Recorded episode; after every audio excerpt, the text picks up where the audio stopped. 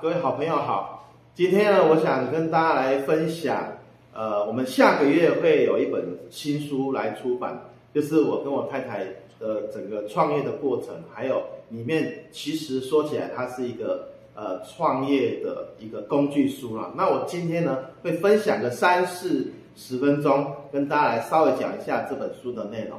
这本书呢，叫做《美容的创业圣经》。好，美丽是门好生意。尤其呢，那个高度发展的经济的体制之下呢，服务业会占到七八成，尤其是美容这个行业。那里面的书的内容啊，会写到创业前、创业中跟创业后。好，那创业前要注意什么呢？我想呢，很多人呢，可能在有创业的想法，他会做很多计划，甚至写了厚厚的一本书，啊，厚厚的一本计划书，然后，但是他又不敢创业，为什么？羞羞这啦哈，所以台语有句话说：“车没唔惊钱。”创业往往需要一些冲动，还有要有浪漫的情怀。为什么呢？就是他要很乐观的。有的时候呢，讲难听一点，就是他要有这个非常有自信，自信到有有的有的有有的时候还会让人家受不了哦。OK，那窈窕佳人是怎么样出现的？其实我们以前呃在做创窈窕佳人之前呢。我跟内人呢是做一个传销公司啊，那后来因为就不好了，因为就是一个循环嘛，传销这一个循环，我们就创了一个窈窕佳人一个品牌啊，幸好呢我们有学到技术，所以呢我们就用这个品牌就这样做做下去了。我们在新竹市的长春街啊买了一间店面，然后哦那时候很辛苦了啊，这个负债将近一千万了，离开前公司的时候。啊，那店面自有的店面有什么好处呢？就是呢，你跑得了和尚跑不了庙，而且你可以省下租金。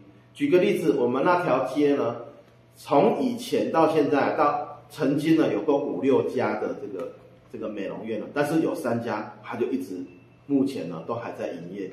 好，有没有赚钱不知道，都还在营业。后来我的侧面了解是，这三家都是自己的自有的店面。所以这后面书上也会写到这个这个店面的蛮重要的哈。OK，那创业前呢，我想心态的建立非常重要。好，怎么说呢？尤其我们女孩子在现在这个时代呢，其实在台湾非常幸福啊。种种的这个数据呢，报纸也写了哈，在欧美，在可能在这个比较没有女女权的地方呢，她其实她领到一样做的事情是一样，她领到的。报酬反而是女生是居于比较弱势的，可是可是，在台湾刚好相反。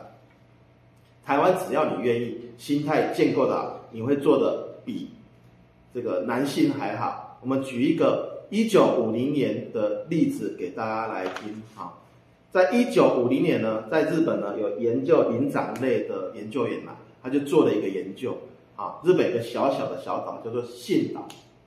那信岛呢，他去研究这些灵长类猴子们，它的这个生活起居，它的它的一些习性，然后呢，但是他怕他们会饿死呢，他他会拿一些番薯过去给这些猴子吃，啊，后来呢，有一只哎年轻的猴子发现这个上面有泥巴不好吃，要剥开嘛，后来发现呢，有那那个岛上面有一个啊提枪干枯的小河，他就尝试的用那个河水去洗它。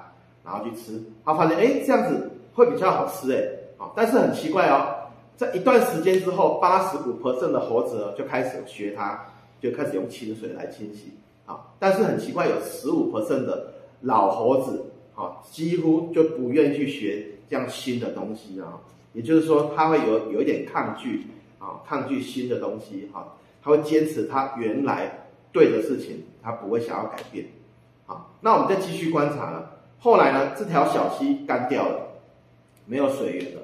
好，这个有一只年轻的猴子就发现，拿这个这个番薯呢去海水清洗的时候，哎，一样也是很好吃啊。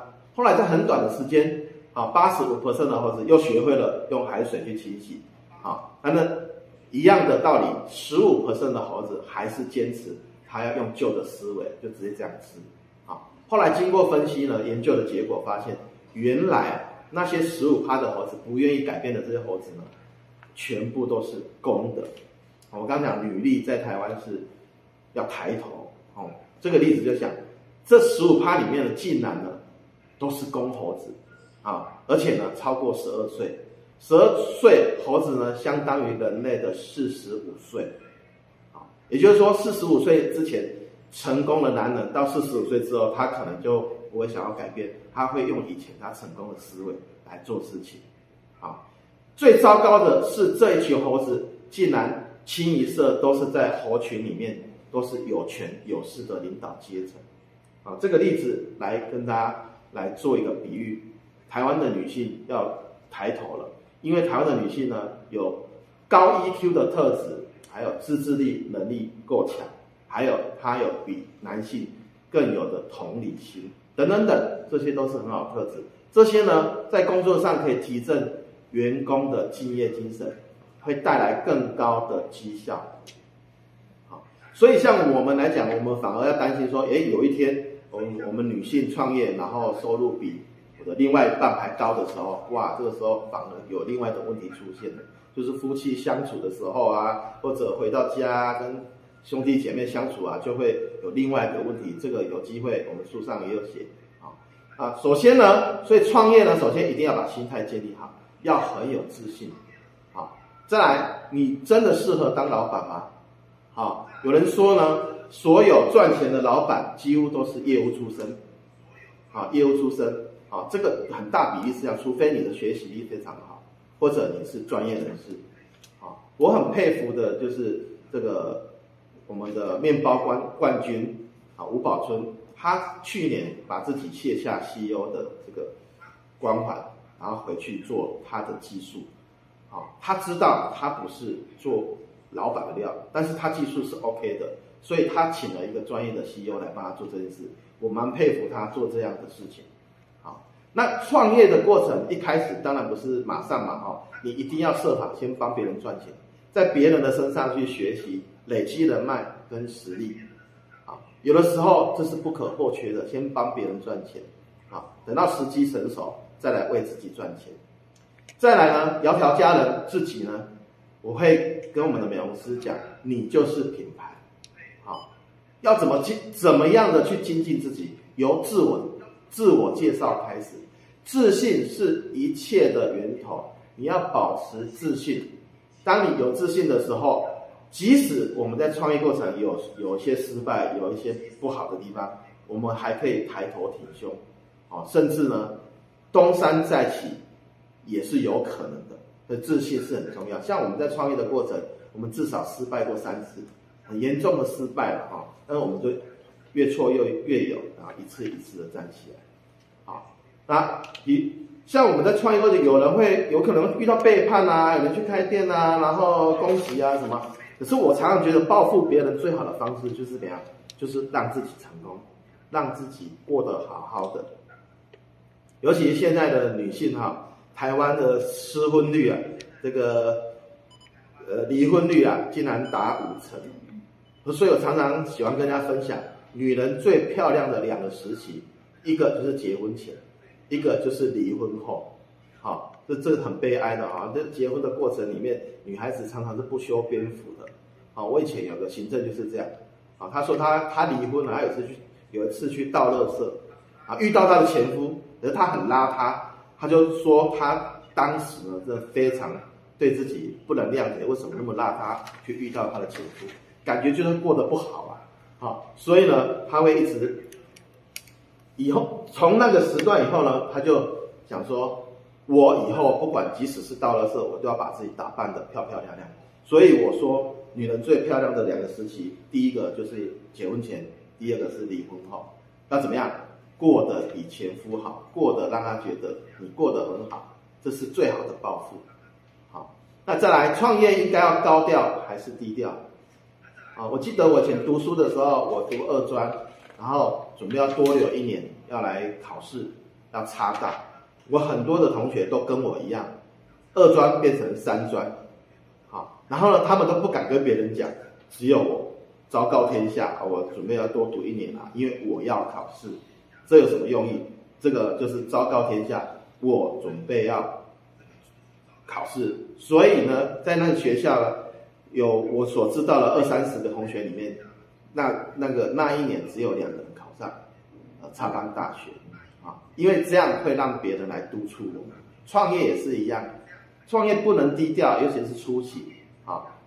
那高调的去呃把你想要的做的事情把它展现出去，别人也会盯着你看，这样也是一个很好的一个方式啊。那再来资金的取得也是非常重要。我常常跟朋友说哈，借钱创业并不可耻。很多人呢，像就像投资房地产一样，大部分的有钱人是买房子来等，好，可是大部分的贫穷人是怎么样？是等着买房子，他以为房子会跌，其实都不会跌，好，所以要买房子来等，啊，一样啊，借钱创业并不可耻，好，那管道非常多，我书上写很多，啊，可能是青创，有可能是飞燕，有可能呢，你还要跟朋友、父母亲都有可能。我最近跟一个好朋友在聊，他说呢，他老公不支持他，他只好找来娘家来借钱。我说那太好了，那以后你成功的时候就没有你老公的功劳。他就你就不要让他来管你，那不是更好吗？任何事情都往好的去想。好，那我们来讨论一下，资金要多少才可以开店呢？这个要从三个要素来决定。啊啊，第一个，我们准备开在哪里？呃，第二个，店面的规模要多大？再来说你的装潢的水准跟等级。我想我们创业的初期呢，我的好朋友就说啊，找那个租金便宜的啦，哈，小一点的啊，慢慢来啊。可是现在我们的想法倒相反，我们要找地点好一点、大一点的，好，这样才可以比较好做。比如说你陌生客人也会多啊，好，如果你找得很偏啊、很小，那陌生客人就会比较少。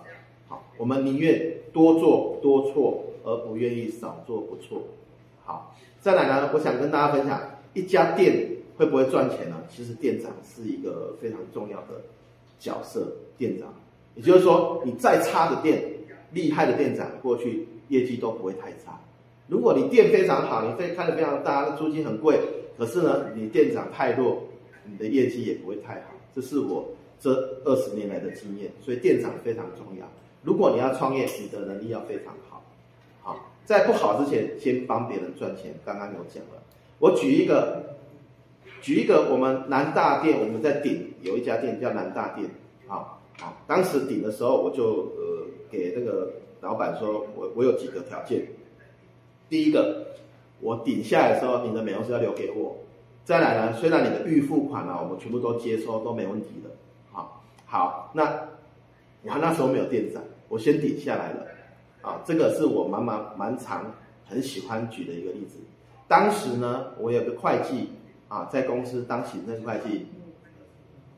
已经做了两年了，好，那我觉得他的呃，他的这个特质非常好，他表现也很完美，啊，也很懂得照顾别人，还有责任感跟人际关系都特别突出。我请他去带那家店，他跟我说：“执行长，可是我没有美容经验啊。”我说：“我不用你的技术，我只要你把这几个美容师带起来，把业绩做出来就好了。”然后这家店很特别的。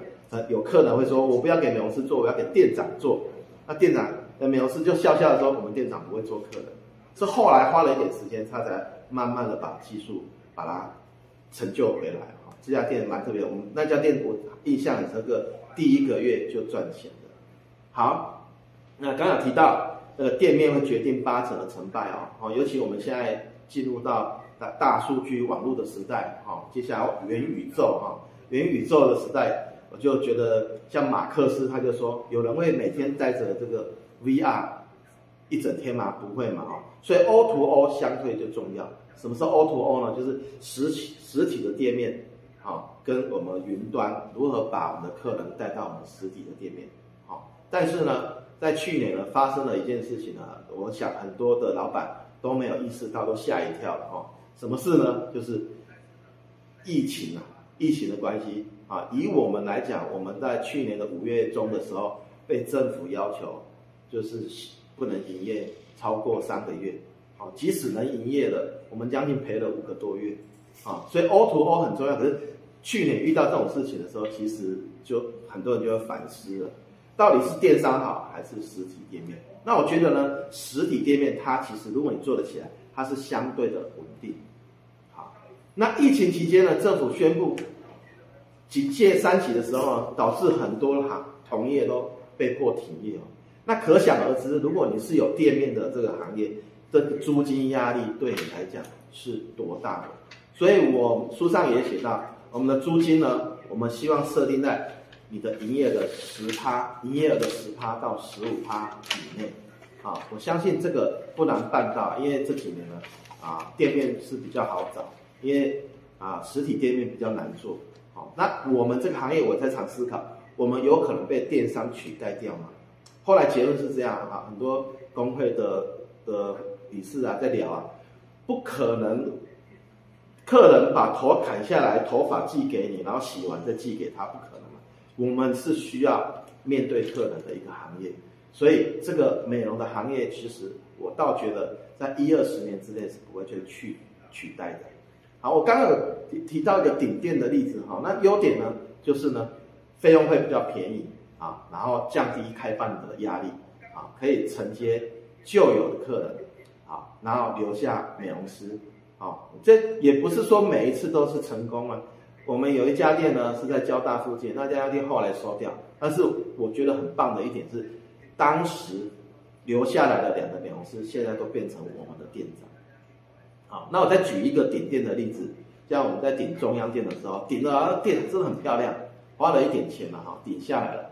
可是开后悔开始，因为那家店呢，一个客人都没有，啊，因为当时的店长的可能能力的问题哈，他本来就做不好，所以要顶，啊，所以我们这边会提到说，顶店呢到底是客人很多呢，去承接旧的客人好了，还是说我顶下来很漂亮，但没有客人，啊，答案呼之欲出，各位可以去思考一下，或者到时候下个月我们的书出来的时候，可以到我们书上去找答案啊。那再来有一个常常会被问到的问题，就是合伙的生意好不好？啊，我再举一个例子啊，即使我们的另一半，在我们的店长回去跟她的老公聊到工作上的一点点滴滴的时候，啊，常常就会跟老公吵起来，啊，就是也就是说，即使是另一半，在生意的呃经营的过程，都会吵得不可开交，更何况是以后是你的朋友，所以合伙的生意真的。尽量避免，除非呢是准备要上市柜啊，除非你的这个权责划分的很清楚，好啊，不然的话就是像我们的店长啊，几乎收入都比老公多啊，哦，讲话也特别大声，这这到最后我们就要再开一门课，说如何跟家里的另外一半沟通啊，哈，OK，那结论就是呢，怎么样跟老公相处，就是把老公当做店里的客人来对待就没问题了，因为我们在面对客人的时候。这个 EQ 是最高的，好，那有人问说什么样的年纪创业最好？啊，我记得我创业的时候是二十九岁，啊，那时候创业呢，算命的啊什么都，呃，爸爸妈妈会担心你嘛，所以说一直劝退，不要不要，啊，所以在那个时间我们是跌跌撞撞，跌跌撞撞。后来有人研究呢，创业呢，年纪越大创业，它的成功率越高，为什么呢？因为他的经验越丰富嘛，他的人脉越多嘛。好所以，我跟我真的不了解，说为什么政府呢，在创业贷款这个地方呢，有限制四十五岁以内。我举个例子啊，我的交大的一个好同学，他爸爸在五六年前退休的那一年，跑去创业了。我们大家都觉得好厉害啊！退休那一年跑去创业，做什么？做物业管理。哦，现在风风火火。哦，在新竹竹北地区啊。据他跟我讲，他爸爸每天七点起床。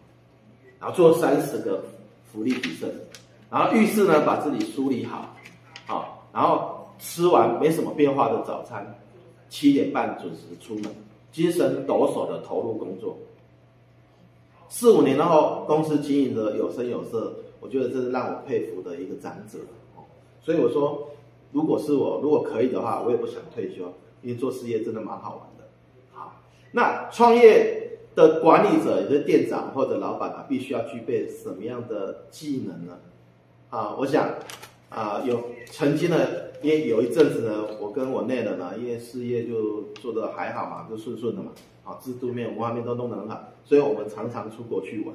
哎，有个店长会担心啊，他说：“哎，执行长，你是不是有交棒的想法？”好，那我就很好奇问他，你为什么会有这样的想法？好，他说我担心你会交棒，你想要离，你会离开我，或者想要换换另外一个人。然后说啊，如果我有这种想法，你觉得下一个人，你希望他有什么特质？各位知道他怎么讲吗？他说，我希望他跟你一样，可以公平公正对待我们所有的底下的人。好。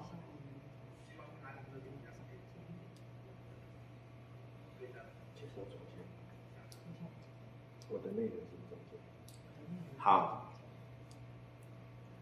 所以他的意思就是说，我我希望下一个来来接棒的人，他也是公公平公正的啊。那这边可以举一个例子啊，我在厦门呢曾经参加过一个呃国际性的美容大会，好，那听到一个故事，我自己吓了一跳。有一个年轻人呢，他呢在很短的时间呢一两年呢，拓展了一百多家的美发店，但是好景不长，好景不长，里面竟然有人。在一个时间内挖走了一半的店长，那后来发生什么事？各位就可以想象一下。好，一百多家挖走了五十几个店长，啊，后来这家公司就因为这样而倒闭了，好，而且本来很赚钱变负债，好，所以我这本书一直在探讨，如果一没有一个好的制度跟共享留人的机制的话，啊，创业其实它的风险。不有可能在创业前、中、后，甚至到最后都有可能会发生的。OK，好，那刚接下来讲到创业中期，好啊，创业中创业中期啊有一个很重要，因为我们要啊进人嘛，然后育人，然后要留人，好，这其中有一个很重要，就是要面试员工，好，面试员工，那面试员工有很多的需要注意的，书上有写，我这边就举一个。例子啊，就是我一定会跟我们的年轻人说哈，很多东西我交代你，你可能不会，那我也不会，但是呢，你要对新的东西要学习跟适应的能力，啊，尤其现在网络科技非常发达，我们在电脑上其实都可以找到我们要的答案，所以以后我交代你的事情，你不可以说我不会，好，这是我在面试的时候最常跟我的这个新进人员讲的。然后再来呢，在你创业的过程当中，我会建议去多参加社团，比如说我我以前参加过青商会啊、扶轮社啊，啊，最后呢，尤其是要参加地方上的工工业会跟商业会。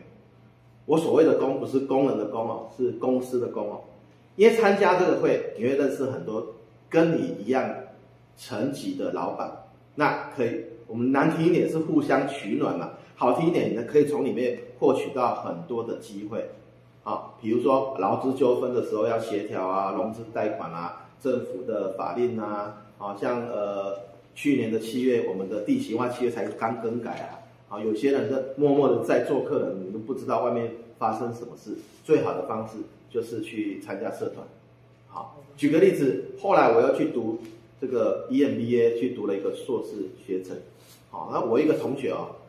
很长很长的这个翘课了啊，但是呢，很特别是说，呃，后来他跟我说他为什么翘，他觉得上课他收获不多，他他都翘课去找其他的学长姐、其他的同学。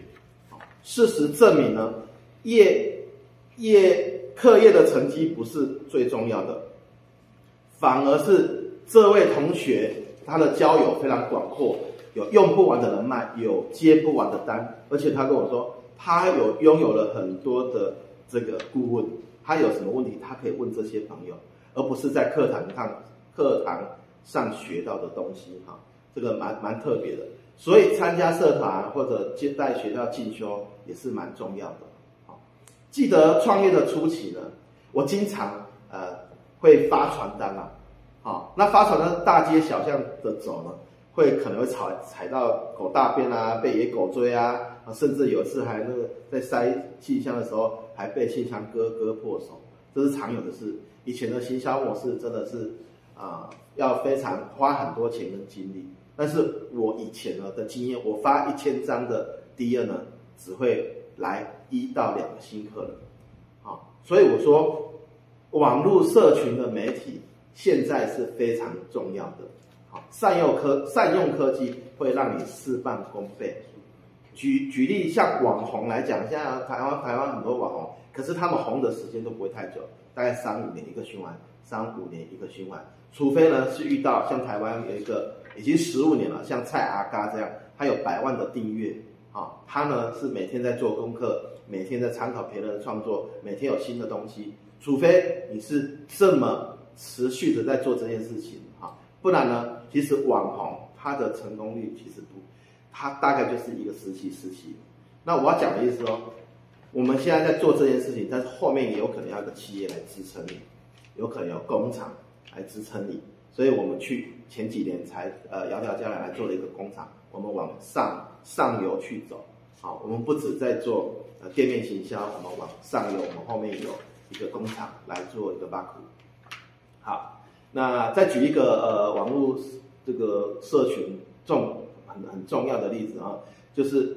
呃，五六年前，我帮我妈妈这个在高雄，因为她膝盖不舒服，她希望有一个电梯的大楼。好，那我就帮他买了之后呢，我们有一次就开车往南部走，哦，就跟我太太说，我们是不是在网络上找一间南部最大的家具行，我们去买家具。就找找找找到了，我们就知道，我我还记得那间家具行在高雄的凤山，结果进去好失望了。它小小的店面呢，里面呢有很多年轻人在翻卡多拉库，可是里面的家具没有几个。我后来才知道，所有人都是被他用网络吸引过去的。好，那的确他是做到全台湾数一数二。为什么？他到最后就给你一个 USB，跟你说所有的东西都在里面。如果比我贵的，你再跟我讲。好，他把台湾所有的大中小盘的厂商全部整合在一起。他等于是网络公司，有点像现在的呃 B&B 一样，B&B 它没有任何的旅馆，但是呢，它网络做得特别好，它就很赚钱。所以这就是网络社群的媒体厉害的地方。好，再来我们来讨论卖疗程好还是卖产品好？以我们的分店来讲啊，大概呃只有三成是在卖产品，好，七成是在卖疗程。好，我们说疗程呢，其实是用靠劳力来换取营业额，靠劳力来换取收入。我常常跟我们的店长说，如果有一天我店里的营业额全部都是卖产品，那会有一个现象啊，我的利润变高了。再来，我需要请的美容师会变少。所以你觉得卖产品比较好，还是卖疗程？好，所以我常常说，在销售产品呢，不但可以增加店里面的收入。而且可以延伸我们对客人的服务力，因为你卖东西给他，我们打电话过去就不是骚扰哦，就是在做服售后服务哦。如果他只是来做脸，那你打电话过去，有可能就会吵到客人。好，那我这边有举六个例子，客户不买的理由，我这边来列一下，各位可以做参考。好，第一就是不喜欢美容师啊，我就不喜欢你啊，啊，所以接下来就不用谈了嘛。啊，所以有很很很多行销课程在讲。十五秒会决定客人喜不喜欢你，你一定要用你的眼神微笑，让新进的客人在十五秒内喜欢你。好，第二个就不相信美容师说的话，第三就是不喜欢那个产品，所以讲太多也没有用。第四就是美容师的表达能力有问题，不晓得你在说什么。好，第五是他无法决定，无法决定就还还好解决，无法决定我们可以设法让他早点决定。啊，再来就担心买不起。那通常呢，这个我们就当做假问题了，因为他愿意进来消费的，通常都买得起。好，再来分享客户最不能忍受的事情，这边有七个哈，给大家做参考。第一个，过了预约时间等待，哦，这个可以举很多例子啊。啊，我自己是消费者，我也知道，我如果呃跟你预约这个时间，你让我等半小时、一小时，我会非常生气。好，OK，来，气氛太严肃也是。啊，所以我常常会跟美容师说，我们跟客人沟通不要太严肃，啊，有可能要有点呃呃幽默的方式来跟他聊。啊，再来是技术太差，技术太差，我来这边就在享受，技术那么差，我没办法享受。再来就是呃做做脸做身体做到一半呢，中途换人，啊，再来是推销太超过，这也会让人家不想来。例子都可以举很多了哈。再来是呃课程太贵。好，可能我们的服务没有到客户的期望，他会觉得贵。再来，课程中接电话或做别的事情，这是这个都是可以去避免的。好，啊，书上呢，我们还有一个在讲定价的策略，定价策略，这我觉得尤其是当一个老板，这个非常重要。啊，尤其台湾是 N 型化社社会，N 型化社会，要么你就便宜一点，要么你就贵一点，啊，不要不上不下的哈。我们举例子，以美容院来讲啊，扣除最大的成本就是人事成本，人事成本可以到达五成哦，可以到五成哦。好，那租金呢？啊，跟固定支出，我们举二十五 percent 来讲，你的税后盈余一定要超过二十 percent。要超过二十%，啊，不然你开这家店是失败的，啊，当然初期打基础啊是不一样嘛，哈，哎，但半年一年之后，你的税后盈利率一定要超过二十%，啊，我们来举一个例子，让百元理发嘛，N 型社会，百元理发，像我昨天才去有那百元理发，哈，他只收一百块，还帮你还帮你洗头，这个是服务，虽然它很速度很快，但是服务我们就不想要。这个在那边待太久嘛，哈，但是呢，它就是一个怎么样？它就是求一个量，百元理发就求一个量嘛，哈，还是会赚钱。我算过，还是蛮好赚的，啊，好。最后我的理论呢，就是说用低价收费标准，对我们这个行业来讲，不是一个好的策略，不是一个好的策策略。除非呢，是不用支付底薪，论件计酬的美容行业，比如说养生馆这这种的。好，不然的话，我会建议，如果你要创业，你要做美容美发这个行业，你要用高价收费，好，把服务做到位，这样会比较容易赚钱，是比较好的策略。好，还记得施正荣先生讲的微笑理论吗？啊，他说未来决胜的关键关键啊，微笑理论嘛，两边啊，让你附加价值高的，让你收费高的两边呢，包括品牌服务，还有专利跟技术等等等。这个是创业之前你要想好的定价策略，在这个过程其实也很重要。再来，我们来聊聊员工的薪水。员工的薪水，我之前遇过一个店家，他的人都留不住，后来才知道说他的员工进进出出，他根本没有定制度，没有制度就会怎么样啊？就按照我的喜好给薪水，按照我的喜好给奖金，这是不对的。你一定要让你的公司的。不管是这个薪水也好啊，不管是上班啦、啊，这全部都要制度化，制度化。举个例子啊，员工的薪水高低呢？那像我们呢，就有点像中介公司哈、有两种制度，一个是高专，一个是普专。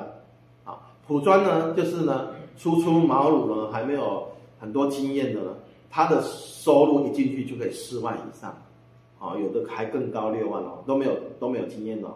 好，中介里面的普专是这样，是这样。但是你成交，因为我要教你嘛。但是你成交之后，你的收入，你的那个底那个佣金没有很多。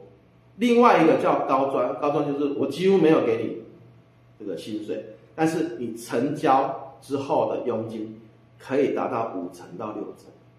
所以在业界的这个中介的老鸟啊，到最后呢，很多都会跳槽去选择高专，因为高专的特性就是。我的抽佣会很多，好，那以各位这个在听我在讲话的同时，你会如果是你，你想要进入业务这个工作，你会选择高专还是普专呢？像我们公司的薪水应该是中间区域高专，就是我们的薪水其实不高，但是如果你可以帮公司创造高的业绩，奖金会非常的丰厚。好，我们在创业的。中期、后期呢，你就发现了，只要开始有员工，就会面临管理的问题。所以到最后，这就是什么样呢？你要建立好自己的文化，好，文化非常重要，靠文化来管理是最简单的。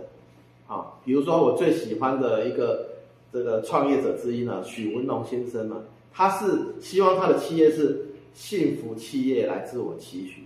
听说他每天钓鱼，晚上练小提琴。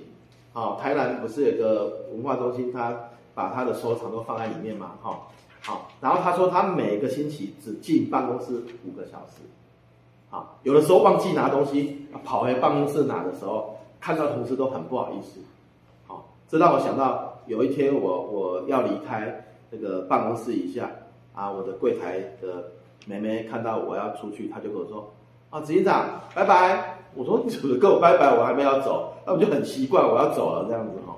是我我的意思是说，当我们做生意做企业，我常常跟伙伴讲，我们如果选择创业，到后期就是要让自己变得轻松。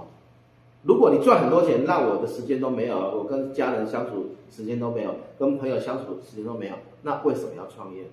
创业就是要让自己更轻松。好。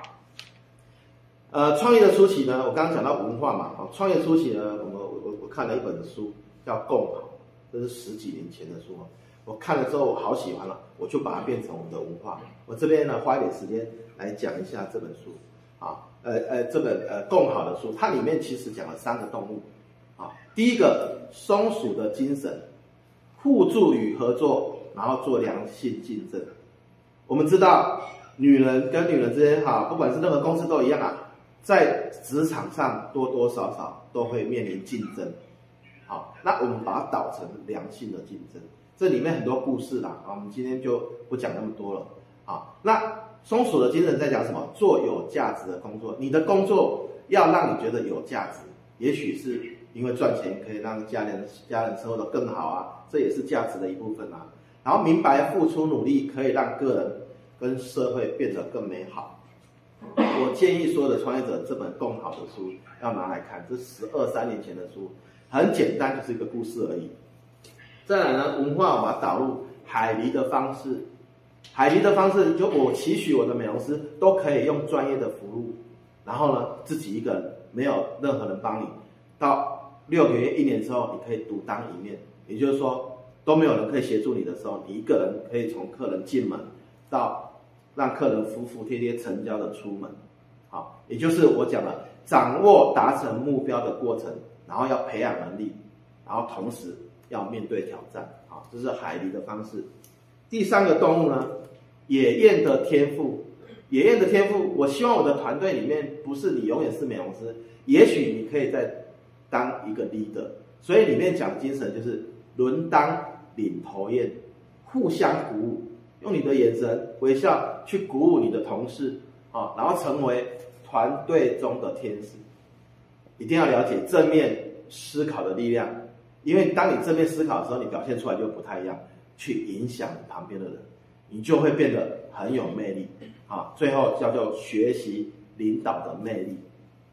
最后一个动物呢，是我前几年自己加上去的，因为我我发现哈，这个目标非常的重要。啊，所以我把它加入老鹰的蜕变，啊，这个故事是看到各位如果在 YouTube 可以寻找到四十岁的老鹰它是如何蜕变的，啊，所以我这边写高度的自我期许，还有自律，自律非常重要，好，然后勇敢的定定目标，很多人不敢定定目标，我很常讲我今年要做什么，我三年后要做什么，好，我很很敢讲，讲了别人也会来督促你，自己也会督促自己，要勇敢的定定目标。然后去克服挫折，挫折在所难免。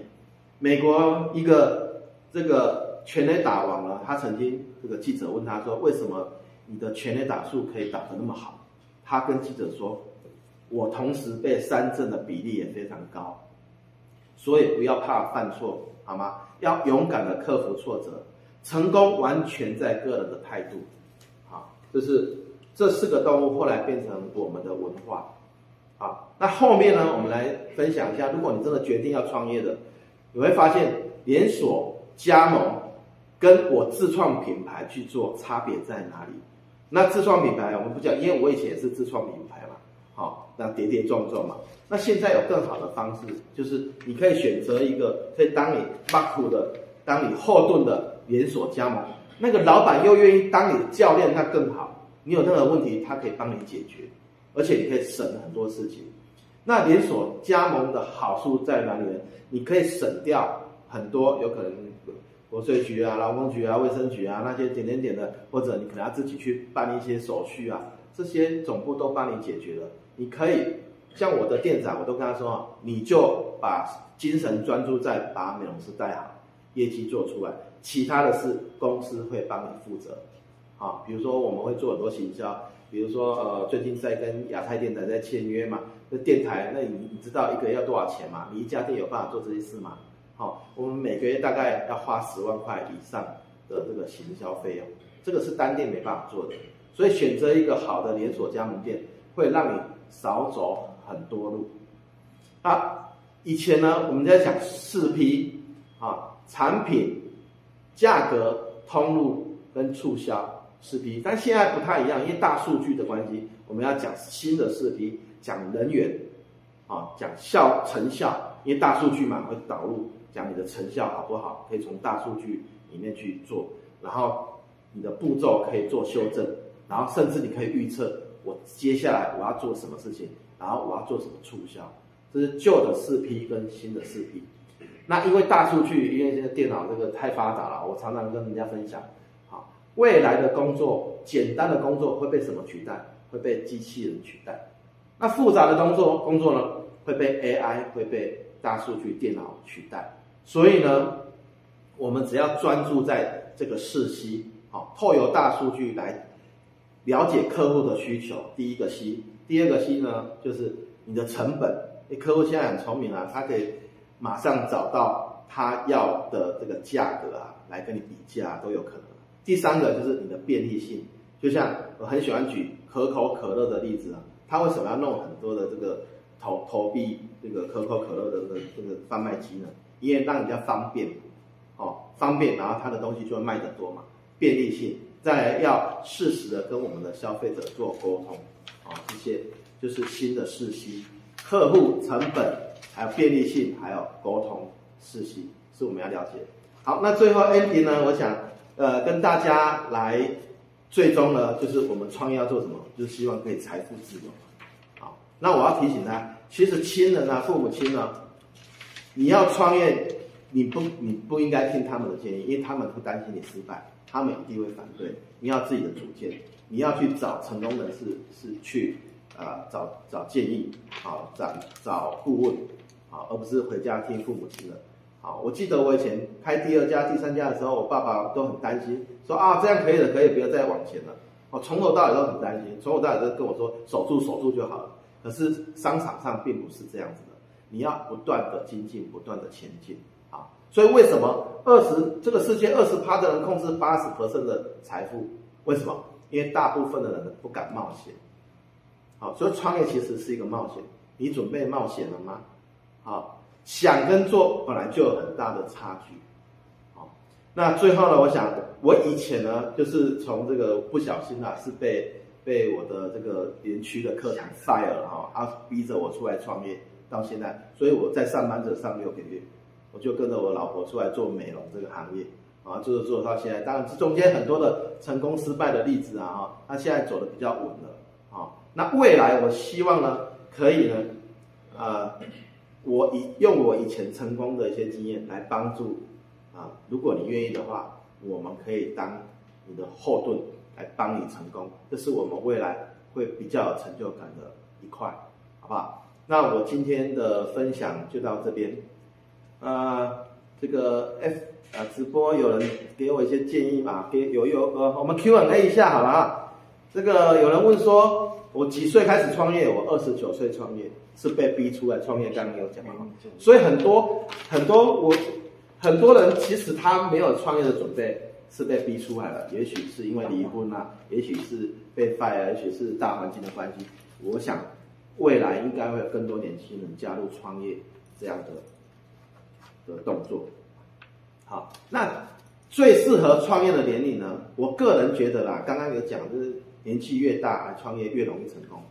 但是呢，如果你有个富爸爸、富妈妈，那我会建议你可以快一点，因为创业即使失败了，也不至于趴下去。有些人开个早餐店花了三百万，然后失败了，趴下去负债两百万，从此以后他就站不起来了。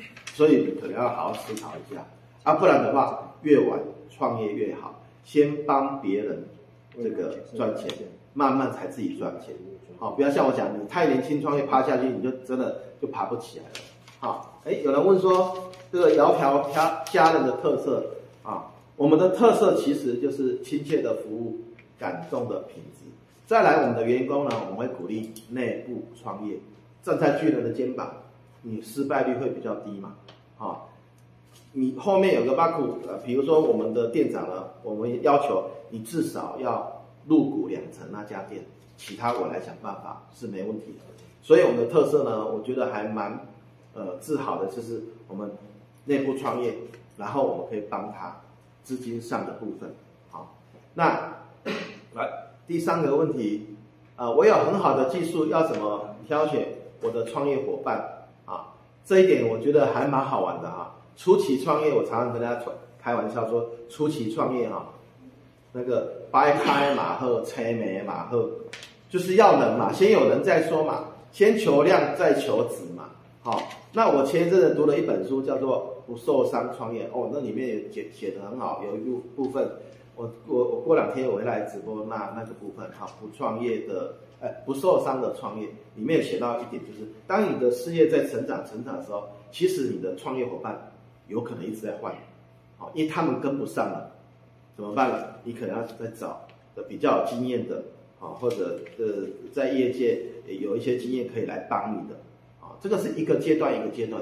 所以，但是初期的时候，我觉得没什么好挑的，就是你自己要很有自信，而且是无可救药的自信，好，这样别人才会敢跟你嘛。如果你创业没有，哎呀，照照说啊，这是怎么会这样没客人？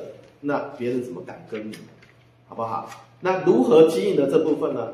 我想书里面写很多，我相信下个月如果你有看到我们的书的话，你可以花个三百多块来买一本来读一下，对你一定非常有帮助。好，那下一次我们就会啊找机会来更分享更细的内容。好，那今天呢就跟大家呃好来分享到这边新书。好，我们新书的名字叫做《美丽是一门好事业》，好美美容的创业宝典。好，那今天跟大家分享这边，谢谢，拜拜。